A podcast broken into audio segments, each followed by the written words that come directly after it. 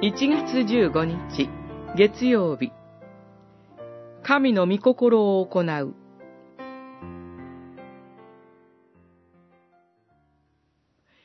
見なさい。ここに私の母。私の兄弟がいる。神の御心を行う人こそ、私の兄弟、姉妹、また母なのだ。マルコによる福音書、三章、三十四節、三十五節。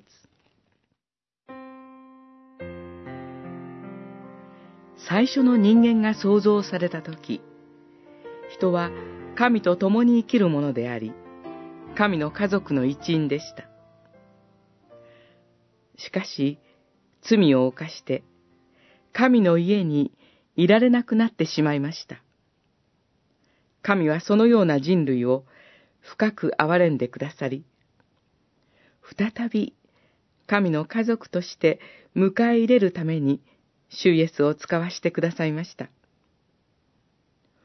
その主イエスは、神の御心を行うようにと人々に呼びかけられました。それは、罪人にとって難しすぎることのように思われます。しかし、主イエスは決して実現不可能なことを命じられたのではありません。この後、主イエスは、月セマネの園で、私が願うことではなく、御心にかなうことが行われますように、と祈られました。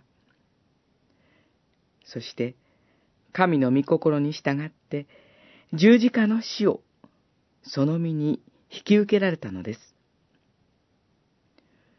その主イエスを信じ、その言葉を聞き、主に従って歩むことを通して、私たちもまた神の御心を行うものとされます。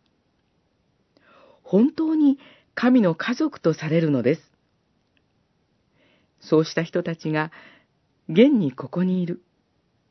主イエスはこのように示しつつ、今私たちを招いておられます。